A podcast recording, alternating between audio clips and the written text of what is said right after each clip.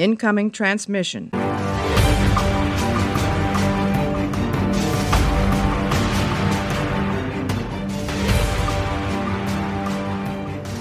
Hallo und herzlich willkommen zu einer neuen Ausgabe Warpcast. Heute mit einer neuen Folge Bulls Bulletin. Zweite Folge Bulls Bulletin mit Heft Period Neo Band 10. Wir hatten gerade ein Vorgespräch und der Mario hat mich mit einem wahnsinnigen Gag aus ein bisschen aus der Bahn geworfen, deswegen ist es halt am Anfang ein bisschen alles holperig. Äh, der aus der Bahn werfende, ach Gott, ey, wollen wir nicht einfach nochmal von vorne anfangen? Hallo Mario. ja, der Chris ist jetzt halt einfach ein bisschen mürrisch. Ach Gott. Und der Witz wird jetzt nicht nochmal erzählt. Ich will dir jetzt für diese Scheiße keine, keine äh, Zeit einräumen, ja? Komm. Also, begrüßen wir die Leute doch nochmal richtig. Hallo und herzlich willkommen zum Warpcast Puls Bulletin. Heute mit Periroda Neo Band 10. Uh. Bei mir im Studio ist heute der liebe Mario. Sag Hallo Mario. Hallo Mario. Hallo Mario. und der böse Chris. Sag Hallo Chris. Hallo Chris. Gut, genug geblödelt. Lass uns mal mit dem Titelbild loslegen. Also das Titelbild ist langweilig. Also das, ich fand's gut. Das gibt mir gar nichts. Hier gibt's eine Menge, da ist endlich mal wieder Action. Ja, aber wenn du das darauffolgende Buchcover siehst, das ist viel cooler. Das hier ist. Das darauffolgende fand ich schlechter, weil das so Standard ist. Das Zehner ist tatsächlich im Rahmen der Heftserie relativ selten, dass du sowas hast. Ja, aber ich will euch jetzt auf was hinweisen. Ne? Achtet mal auf äh, ganz viele Videospielcover oder ganz viele Science-Fiction-Filme oder Poster oder sowas achtet da mal auf, äh, gerade im Science-Fiction-Kontext, auf den Blau-Orange-Kontrast. Das ist ein Kontrast, der sehr, sehr gerne genutzt wird, weil der sehr, sehr auffällig ist fürs menschliche Auge. Der wird ja auch genutzt. Und da mir das irgendjemand mal vor Jahren erzählt hat oder ich das irgendwo gesehen habe, ähm, fällt mir das auch hier ins Auge und irgendwie alle, die das machen, ja. aber wie gesagt, mir, mir ist es zu langweilig. Ich finde das Schiff nicht cool.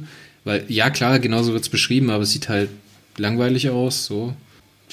Ja, ist egal. Also, wie gesagt, mir gibt's nix. Und du bist ein Fan davon, okay. Ich würde am, im Zeitschriftenregal würde ich dran vorbeigehen. Muss ich ehrlich sagen. Aber ich muss auch jetzt mal was, ich muss noch mal was anbringen. Bei mir im Bücherhandel, bei meinem regionalen Bookdealer, sind die Heftromane und äh, die, die, mh, hm, sag schon, die Taschenbücher, also so, gerade so Sachen wie Periroden Neo, so kleine Sachen, die sind da nicht in so einem Zeitungsaufsteller. Und da sieht man überhaupt nichts vom, vom Cover, sondern die liegen in einem Stapel in einem Regal. Das ist voll doof. Da wundern die sich, wenn die nicht verkauft werden. Na ja, egal. Kommen wir mal zu den Metadaten der Folge. Beziehungsweise der Folge. Ich bin schon komplett im Discovery Talk drin, merkst du das? Kommen wir mal zu den Metadaten des Heftes beziehungsweise des Romans. Der Autor dieses Mal ist Christian Montilon, aka Dittert. Titelbild wieder von Dirk Schulz und Horst Gotha. Erschienen am 3.2.2012. Der Handlungszeitraum ist Ende Juli 2036. Magst du uns mal so im Groben erstmal die Handlung zusammenfassen? Also als erstes mal ganz wichtig, in dieser Serie gibt es keine Michael Burnham und es wird auch nicht in jeder Folge mindestens einmal geheult. Oh Gott, ey. Fang doch nicht damit an. Also zur Handlung in kurz. Äh, hier haben wir das äh, mit der Selbstreparatur von Rico, was wir schon in der Besprechung für das Heft äh, 9 ja ein bisschen vorgefasst haben. Ähm, nach seiner Selbstreparatur trifft er über Umwege auf Kinio Sopdor, und möchte mit ihr zu äh, irgendwie unter Wasser. Hauptsächlich Atlantik. Ist relativ einfach gehalten, ist nur kurz zusammengefasst. Äh, Good Hope im Vega-System greift in den Kampf zwischen Topsidern und Pharaonen ein. Allerdings kriegt die Good Hope relativ schnell ein vor Natz, weil ein akonitisches Schiff mit 800 Metern auftaucht. Und mal eben so im Vorbeigehen, die 60 Meter, äh, ist ja nur ein Beiboot, Good Hope zur Seite hustet die Tosuma wird getroffen, stürzt ab und äh, ja, die meisten können sich wohl retten. Was mit Tora allerdings ist, wird dann nicht mehr klar gesagt. Die ist halt mit dem Schiff abgestürzt. Und in der gleichen Zeit äh, haben wir die Fantan noch auf der Erde, wo sich Reginald Bull, Eric Manoli, Sid Gonzalez und Sue Mirafiore ähm, in die Hände der Fantan begeben. Sie wollen halt ähm, mehr oder minder eine Art diplomatische Mission dort äh, vor Ort machen und haben nicht damit gerechnet, dass sie auch als Besun eingestuft und entführt werden. Und Marshall, die praktisch auf diplomatischer Mission unterwegs sind, um einen Atomkrieg gegen die Fantan zu verhindern. Hm, ich glaube, da bist du schon, ja. Nee, das ist hier mit drin. Stimmt, Alan D. Mercer und John Marshall, die, Entschuldigung, die kurze Mini-Episode habe ich schon wieder weggehabt. Die hat mir übrigens sehr, sehr gut gefallen, muss ich sagen. Ja, so war nicht schlecht, aber es hat sich nicht genug festgefressen, dass ich es in diesem Heft hier verortet hätte. Sorry. Ja, das muss man halt auch sagen, ne? Ähm, das ist ja ein großer Kritikpunkt an den Neo-Bänden, dass man da pro Heft nicht unbedingt eine abgeschlossene Geschichte hat und dann äh, im nächsten Band praktisch eine neue Geschichte bekommt, sondern die Übergänge sind halt sehr, sehr fließend. Ne? Also gerade die Enden passen halt meist bündig aneinander. Teilweise werden halt bestimmte Handlungsarcs in dem einen Buch ausgeklammert, die in einem folgenden Roman dann erzählt werden. Und das führt halt dazu, dass man gerade so in der Retrospektive, wenn das jetzt auch schon zwei, drei Donnerstage her ist, dass man das gelesen hat, dass das alles so ineinander verschwimmt. Und dass das nie so trennscharf ist und eigentlich die, die Staffelhandlung so zusammengehört. Und dass man da auch nicht unbedingt die Einzelhefte alleinstehend lesen kann. Aber jetzt lass uns doch mal vorne anfangen. Ich muss sagen, die Geschichte mit Rico, die war absoluter Zucker. Die war Wasser auf meine Mühlen und das war das, was ich von Science Fiction sehen möchte. Und das war auch modernere Science Fiction, das war so eher, was heute in einer Netflix-Serie oder in einem Netflix-Film verarbeitet werden würde, als dass es jetzt diese, diese ausladenden Golden Age-Geschichten oder sowas gewesen wären. Ich fand das halt schön, dass das so mhm. klein ist, dass das so schön beschrieben ist, dass dieses sich bewusst werden ne, mit diesen mit diesen typischen Sätzen, ja, ich bin, also ich denke, also nee, wie sagt man, ich bin, nee, ich denke, also bin ich, ne? Irgendwie sowas. Wird ja dann mit mhm. angesprochen, wie er das Tier überfällt und in sich aufnimmt, wie er seine Bausteine zusammensammelt, wie er sich selbst über, über seinen menschlichen Körper wundert und sowas. Wie er, da ist der Kritikpunkt an der ganzen Sache, wie er Amnesie erleidet, ne? Ja, ganz ich muss ganz ehrlich sagen, ich fühlte mich bei diesem, er setzt sich selber wieder zusammen, so mit Stück für Stück und Sehnen und Muskel. Hast du je den Film Hellraiser gesehen? Ja. mhm. Ganz, ganz große Trashperle. Also heutzutage Trash. Damals war das, glaube ich, ziemlich krass, was die gezeigt haben. Mhm. Aber heutzutage kann man das mit, äh, wenn man ein bisschen Liebe für Trash-Filme hat im Horrorbereich, kann man auf jeden Fall mal Hellraiser anschauen. Aber nur die ersten beiden, die anderen waren alle nur noch Murks. Ja, das war ja dann so Direct-to-DVD-Kacke, ne? Oder wie gesagt, hat man damals gesagt, direkt in die Videothek. Mhm, Direct-to-Video. ja, also die haben kein, keine äh, Erscheinung mehr im Kino gehabt, sondern die sind dann halt direkt auf DVD oder Heimvideo gekommen. Ich habe ein bisschen ein Problem mit diesem, mit diesem Amnesie-Ding, weil das ist was, das ist halt sehr, sehr, sehr, sehr, sehr, sehr ausgelutscht. Weißt du, die Geschichte vom, vom übermächtigen Wesen, was vergessen hat, was es kann und was es ist und was halt diese, diese Reise dann machen muss, um sich teilweise wieder zusammenzusetzen. Das ist halt sehr, sehr abgedroschen. Und finde ich schade, dass sie das hier gemacht haben. Hätte man ja, ja machen können, aber man. Versatzstück. Ja, es ist, es, du hast komplett recht, es ist ein Versatzstück, das ist auch ein gutes Wort. Aber ich finde es halt schade, weil das am Anfang so viel versprochen hat und dann halt auf so eine Nummer wieder rauszukommen, finde ich ein bisschen, hm. Dadurch, dass es halt auch nicht zeitnah so gemacht wird, dass man also weißt du, wenn jetzt hier die ersten vier Bücher in, der, in der Staffel teilweise Rico behandelt hätten und im vierten Buch wäre er dann verschwunden, aber mit einem mit einem Buben, weißt du, mit einem mit einem mit einem Knall, so dass man praktisch Geschichte von ihm erfahren hätte, aber halt nur, wer sein Meister ist oder keine Ahnung oder wo er hin will oder sowas und dann hätte man ihn erstmal verschwinden lassen für eine Staffel oder zwei und dann wäre gut gewesen. Das fände ich stärker. Ab, er hier. verschwindet auch nochmal für 50 Hefte und dann sollst du dich wieder dran erinnern, wer er ist nach über zwei Jahren. Ja, ja. Ist ja in Ordnung. Wie gesagt, dieser Part, wo er, wo er sich bewusst wird und die Reise mit dem Trucker und sowas und das Aufeinandertreffen mit Queen, ne, die ihn dann aus den Händen dieses Truckers da rettet, fand ich ziemlich cool. Fand ich echt gut.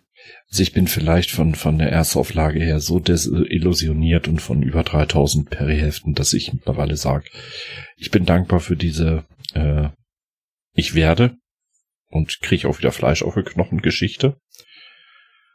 Dass mich der Rest schon gar nicht mehr stört, dass das ein abgedroschenes Versatzstück wurde.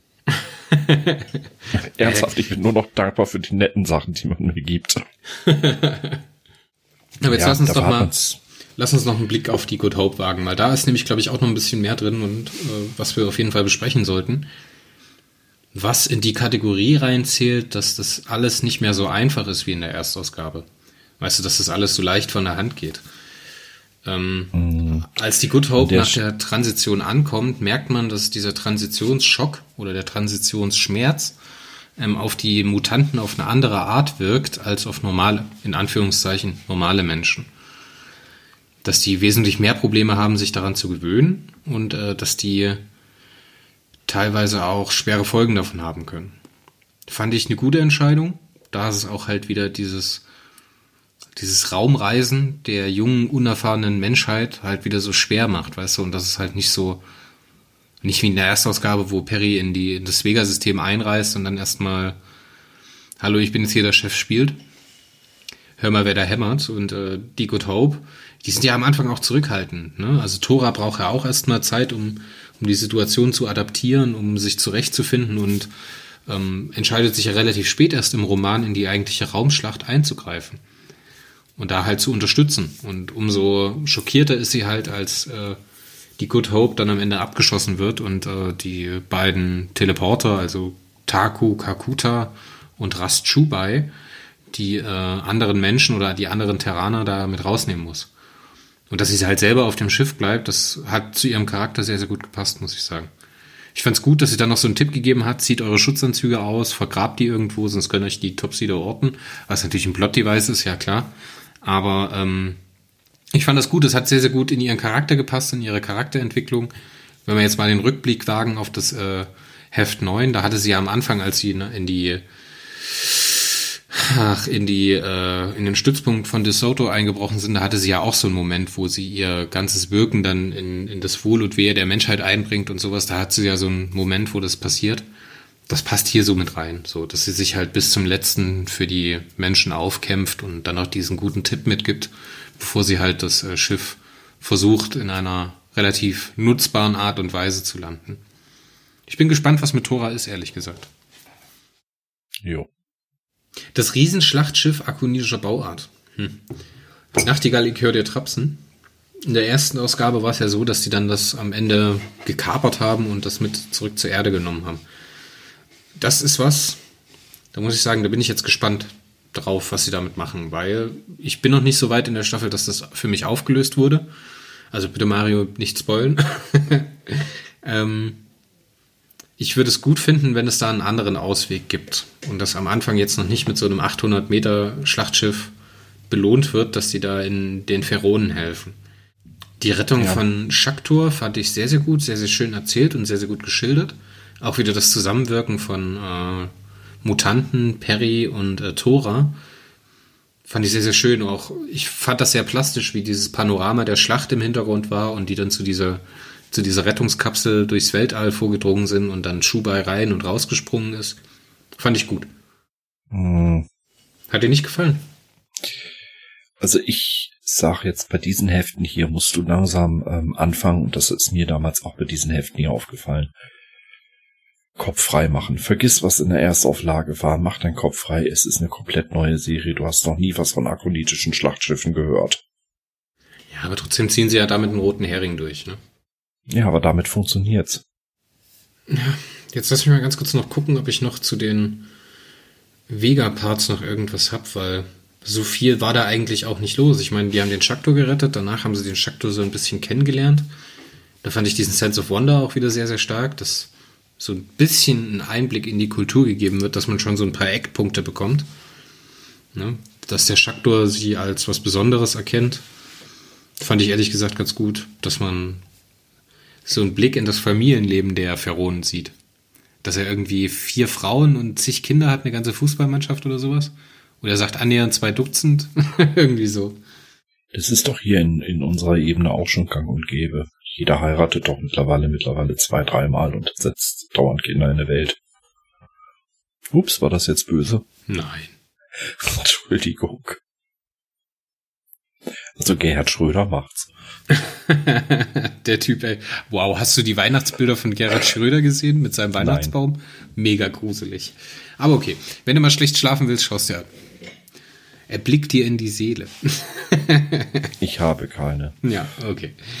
Ah, du hattest schon gesagt, Reg, Sid, äh, Manoli und Sue werden von äh, dem verstümmelten Phantan Skelier als Besun beschlagnahmt, würde ich jetzt einfach mal sagen, oder? In Geiselhaft genommen. Ich weiß nicht, wie man dazu am besten sagt. Und sie äh, erforschen das Schiff der Phantan. Ne? Sie gehen dann so durch, sie werden durchgeführt, obwohl sie eigentlich Besitztum sind, ne? Besun.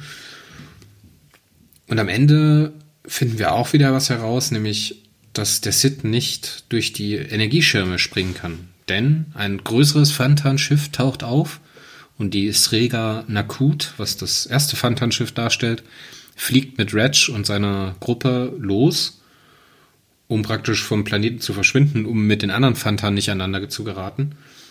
Sid versucht dann zu die, durch die Energieschilde, die äh, aktiviert werden, zu springen und äh, das klappt nicht. Er wird zurückgeprallt und der Roman endet in diesem Handlungszweig auf äh, der schweren Verwundung oder schwersten Verbrennung von Sid auf seinem Körper, die durch dieses Zusammenprallen mit dem Energieschirm passieren.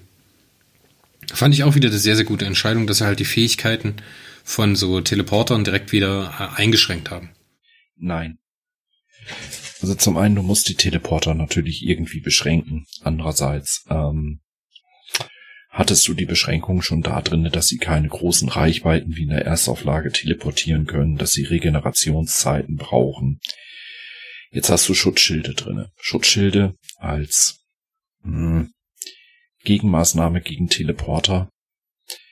Sie sind sehr zweischneidig, weil häufig Autoren dann in späteren Heften, auch bei Neo, wie schon in der Erstauflage seit über 60 Jahren, ja, na, bald 60 Jahren, Entschuldigung.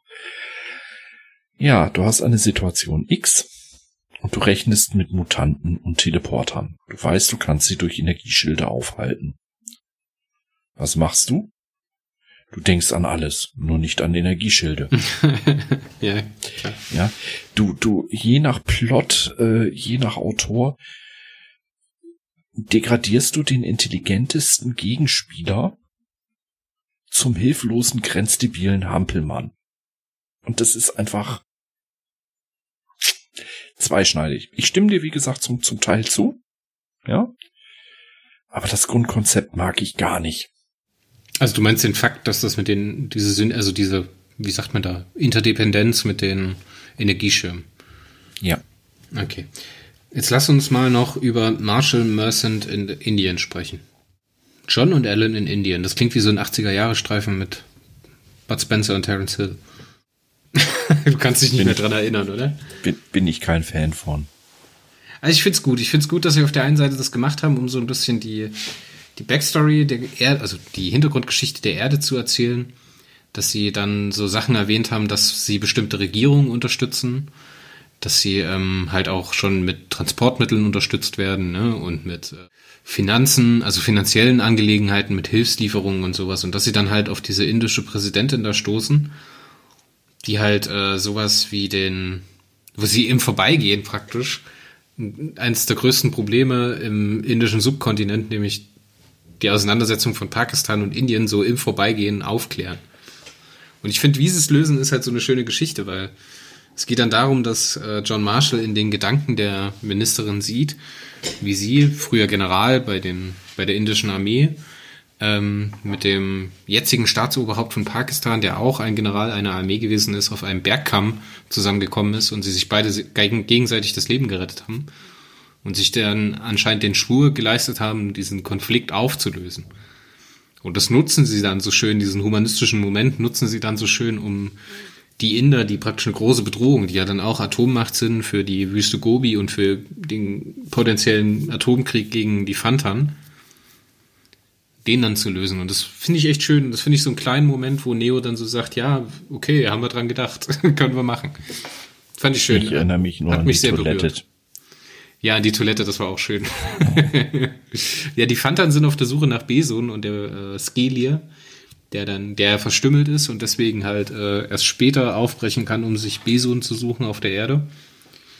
Der sieht dann, äh, wie ein gestresster Mensch in ein Toilettenhäuschen hineingeht und als glücklicher Mensch wieder herauskommt. Oder als erleichterter Mensch. Und das macht dieses Häuschen, was ein Toilettenhäuschen ist, äh, für ihn zum Beson und er nimmt das Toilettenhäuschen mit auf die Sriga Nakut. Schöner kann man Beson, glaube ich, nicht beschreiben, oder, Mario? Ja, vor allen Dingen der glückliche Gesichtsausdruck nach ordentlich kacken. Du, du hast eine sehr einzigartige Art und Weise, das auszudrücken, ja? Ich gebe dir komplett recht. Ich nenn's beim Namen. Also, Entschuldigung. ich glaube, es kann jeder nachvollziehen, jetzt mal ganz ohne, ohne das witzig zu machen, ja? Wenn, wenn du richtig, es drückt und rumort im Bauch und du weißt eigentlich gar nicht, wie, was da ist und du warst jetzt vielleicht einen Tag nicht. Du bist übellaunig, du bist misslaunisch, es ist einfach alles scheiße, ja? Und dann gehst du auf Klo, bist da zehn Minuten, Viertelstunde, je nachdem. Liest vielleicht ein bisschen auf dem Handy oder ein schönes, lustiges Taschenbuch oder wie ich. Äh, ich habe da immer, äh, ich gebe es ganz offen zu, wegen der kurzen Kapitel habe ich den Nebula-Sammelband dort gelesen. Ähm, liest halt ein bisschen im Buch oder im Magazin und dann Ist jetzt, ist jetzt, glaub- ich glaube, so wir alle, alle wissen jetzt, was du meinst. Danke, Mario, für deine äh, ausführliche Erklärung. Ähm, lass uns doch einfach weitermachen, oder? Es ist besser als Sex.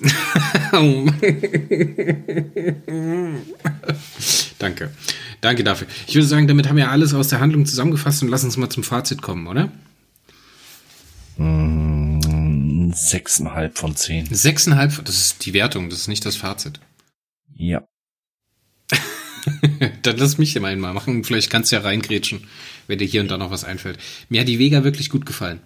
Mir hat die Vega wirklich gut gefallen, weil sie schön gefährlich ist, weil man da keinen Schritt machen kann, ohne sich ganz, ganz sicher zu sein, dass man nicht in die Luft gesprengt wird. Das wird in dann äh, gerade in der Schlacht um Ferrol, was dann später kommt, das Buch, wird das noch äh, besser und schöner. Aber hier im äh, Orbit um Ferrol taucht das schon mit auf. Wir haben eine nette Anspielung auf die Clarkschen Gesetze mit drin, die Technologie nicht mit Magie verwechseln. Und auf The Last Action Hero, das ist so ein Arnold Schwarzenegger-Streifen, in dem der eine behauptet, es sei nur eine Fleischwunde. Ja, der Rico, habe ich schon gesagt, fasziniert mich und ist, wie gesagt, das Goldkörnchen in, der, in, dieser, äh, in diesem Heft oder in diesem Roman für mich.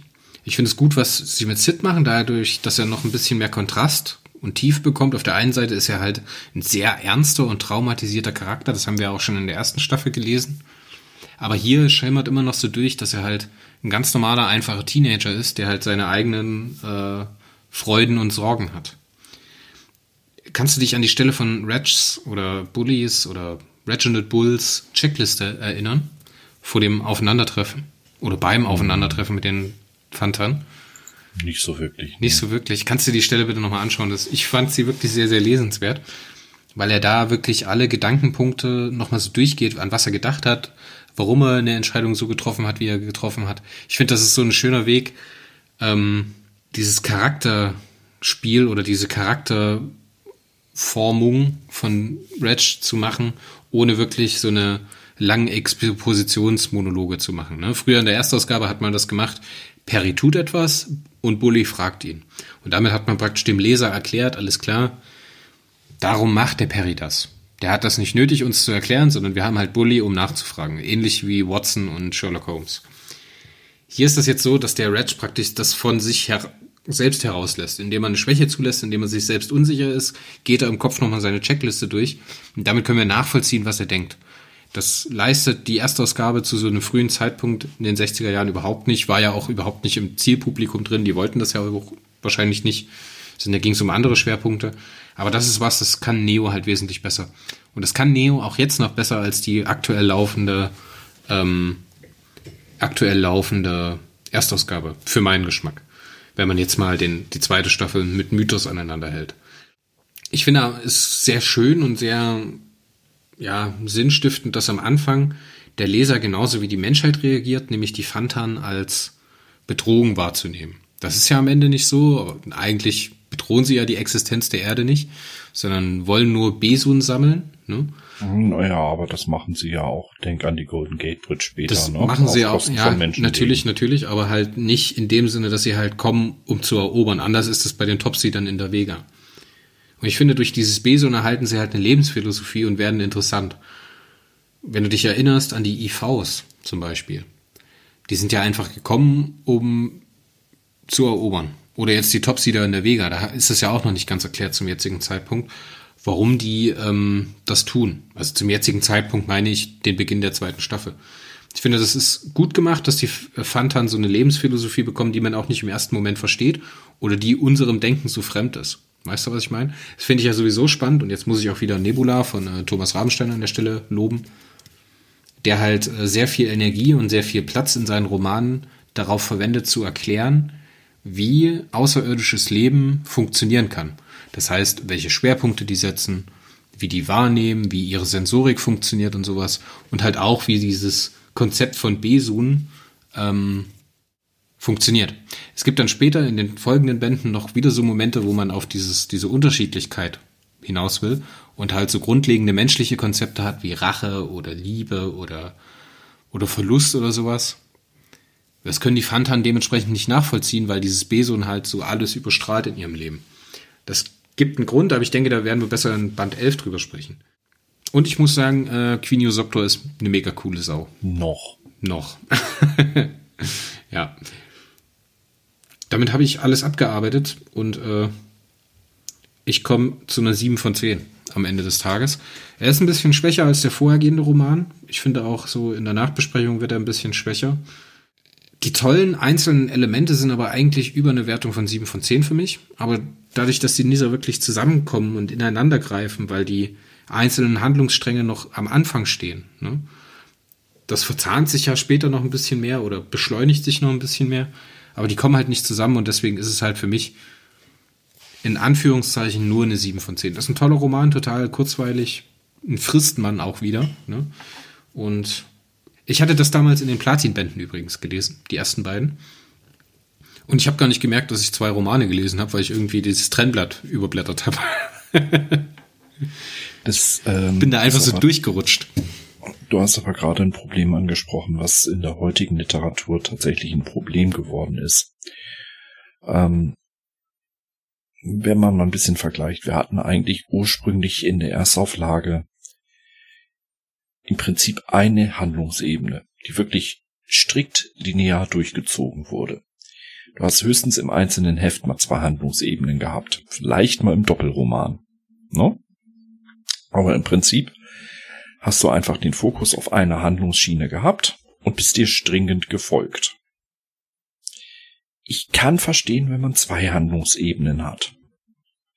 Oder auch drei und gelegentlich hin und her blendet. Wir haben aber bei Neo, jetzt gerade zu Staffelbeginn, wenn wir mal ganz direkt sind, wir haben die Vega. Wir haben die Fantan auf der Erde. Wir haben Reginald Bull bei den Fantan. Wir haben Kiniosoptor und Rico. Wir haben noch die Handlungsebene Tiflor, die in diesem Heft jetzt kein, nicht wirklich die Rolle spielt. Genau, die ist da ausgeklammert. Und später werden noch zwei Handlungsebenen dazukommen. Das heißt, wir haben fünf bis sieben parallele Handlungsstränge. Und ich persönlich, ja, wenn ich binge-reade, also sprich äh, so, so ein Platinband wegfrühstücke am Stück, dann wirkt das auch, dann ist es okay. Jetzt haben wir aber bei Neo eine 14-tägige Erscheinungsphase. Hm. Also mich interessiert die Auflösung eines Geheimnisses von vor acht Heften, also 16 Wochen. Nicht mehr so wirklich, wenn es die ganze Zeit nicht erwähnt wurde. Das ist komplett richtig, was du sagst. Das ist, wie gesagt, halt die Schwäche habe ich ja schon am Anfang äh, versucht herauszuarbeiten. Das ist halt keine, dass die Geschichten an sich nicht eigenständig genug sind. Und auf der anderen Seite halt auch, dass sie in einem Sammelband wie dem Platinband immer noch zu unterschiedlich sind zueinander, dass es, dass es komplett glatt wirkt. Weißt du, wenn du so einen 400-Seiten-Roman hast, dann rechnest du damit, dass es eine homogene Textmenge ist. Das ist einer, äh, wie sagt man, Dramaturgie folgt, dass es ja, gut, verwobene Handlungsstränge hat und sowas. Lass mich bitte ausreden. Und jetzt haben wir halt, wie du schon sagst, sieben, also fünf bis sieben, je nachdem, je nach Zählart, fünf bis sieben Handlungsstränge, wo ich als Leser am Anfang der Staffel, wie, wenn ich merke, dass die so auseinanderpilzen, weißt du, der eine fliegt zur Vega, der andere ist mit den Phantan unterwegs, da geht's auf der Erde weiter, hier ist Julian Tiflur und so weiter und so fort, dann pilzen die so auseinander und ich erwarte jetzt von der Staffel, dass es mir praktisch über die Staffel hinweg zum Staffelfinale einen Weg zeigt, wie die alle wieder zusammenführen. Tut's nicht. Und das ist ein Problem, denn in der ersten Staffel hat es genau das getan. Und ich bleibe jetzt als Leser, dadurch, dass es auch als Staffel benannt wurde, mit der Erwartungshaltung zurück, dass es diesen Bogen schlägt, ne? dass es diesen großen Bogen aufmacht, was es ja durchaus tun kann, und am Ende wieder zusammenführt. Und wenn ich jetzt diese doch recht unterschiedlich von der Schreibart, vom, vom Schwerpunkt, von den Handlungssträngen, in einem Sammelband zusammenführe, wie das jetzt die Platinbände sind, wo die halt einfach bloß ohne Übergänge aneinander gedrückt sind, dann sind die Texte aber zu unterschiedlich in der Gewichtung und in der Konstruktion, dass es sich als ein durchgängiges Le Leseerlebnis hat. Da ist jetzt hier der Sprung von 9 zu 10 nicht so groß. Wenn wir Sollen jetzt aber, aber auch nicht sein in den Platinbänden. Ja, pass auf. Wenn du jetzt aber den Sprung von 10 zu 11 nimmst, da kann es sein, dass es dich aus der Kurve raushaut. Ja, aber nochmal, die Platinbände sind nicht die Silberbände. Bei den Silberbänden hat's der Hubert Hensel jetzt in den 800er und 900er Heften vor allen Dingen gemacht. Da hat er teilweise äh, die Hefte über 30 Hefte, 40 Hefte Sprünge drinne, ja, um thematisch alles zu bündeln. Das kannst du bei Neo nur dann, wenn du eine nachbearbeitete Serie hättest. Sind die äh, Platinbände aber nicht. Sie ja. sind nur ein Sammelband das funktioniert ja auch nicht, weil die sind ja angelegt auf acht Bände in einer Staffel. Oder zumindest sind es bis jetzt immer acht Bände gewesen, erste, zweite Staffel. Und die funktionieren halt in einer Exposé-Dramaturgie. Ne, die sind aber zu unterschiedlich, um die einfach aneinander zu packen. Also, wenn du es so machst, hast du das Problem, dass du eine zweiwöchige Lücke hast, wenn du es in der aktuellen äh, Veröffentlichung liest, praktisch. Auf der anderen Seite, wenn du das Platinband liest, hast du immer noch keine homogene Masse an Text. Also ich glaube, dass Neo an sich diese Exposé-Schreibweise und ähm, die Veröffentlichungsreihung nicht wirklich so gut tut, wie es zum Beispiel in der Erstausgabe tut. Weil da sind die Geschichten eigenständig genug, dass du auch mal eine Lücke von einer Woche hast, wo es dann nicht so schlimm ist, wenn du die vorhergehende Handlung nicht mehr ganz im Kopf hast. Also in den Heften ab 100 bei Neo wird das besser. Frank Borsch war jemand, der mit Mühe und Not seine aufgetanen, ich habe das mal durchgezählt, ich glaube, wir hatten äh, bis Neo 75 nachher an die 60 offene Handlungsebenen. Parallel. Wow. Ja, also entweder man macht halt, man lässt die Handlungsblöcke halt von einem Autor schreiben, eine Staffel, ne? Dass er sich praktisch den Plan macht und durchgeht und die Handlung durcherzählt. Oder man, man nimmt halt genauere Exposés, was halt den, die Textqualität, oder die, die, die nach oben ausbrechende Textqualität, würde ich es jetzt einfach mal nennen, äh, ein bisschen unterbindet. Ne? Also naja, gut, aber ich finde, hier sind sie, das sind gute Bücher, das ist eine tolle Geschichte, das macht übelst Spaß, aber irgendwie finde ich, finde das noch nicht ganz so zusammen mit ihrer Methode, wie sie es bearbeiten. Ich, du sagst, es wird ab 100 besser. Nie wird's auch nie ganz, aber ab 100 wird's zumindest erträglicher. Wobei du dann ab 100 wieder das Problem hast und jetzt gerade in den 200ern teilweise, ähm, dass du im Endeffekt das Strickmuster aus der zweiten Staffel hier ziemlich häufig wiederholt hast. Perry fliegt irgendwo hin, er landet Schiffbruch, hat kein Schiff mehr und muss jetzt einen Weg nach Hause finden. Das zieht sich durch Neo wie ein blauer Faden. Ich kann's bald nicht mehr hören. Und zieht sich auch durch die Erstausgabe. Ja, aber da fällt das nicht so auf.